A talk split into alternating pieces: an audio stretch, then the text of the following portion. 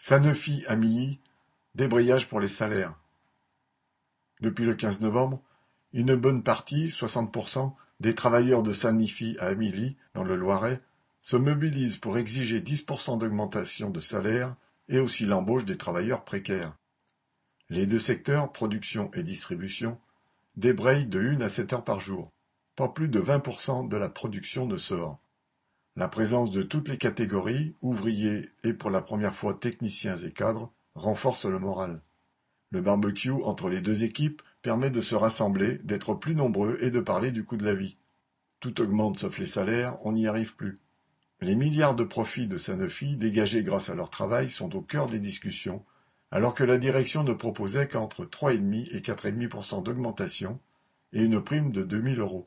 Les grèves et débrayages dans les autres usines Sanofi sont très suivis grâce aux réseaux sociaux et encouragent à continuer.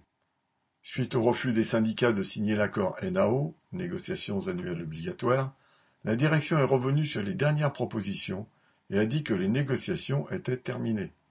Le chantage de la direction est ressenti comme du mépris et alimente la détermination des grévistes. Les NAO sont peut-être finis, mais la grève non. C'est aussi une question de dignité, on n'accepte pas. Lundi 6 décembre, la mobilisation continuait. Correspondant Hello.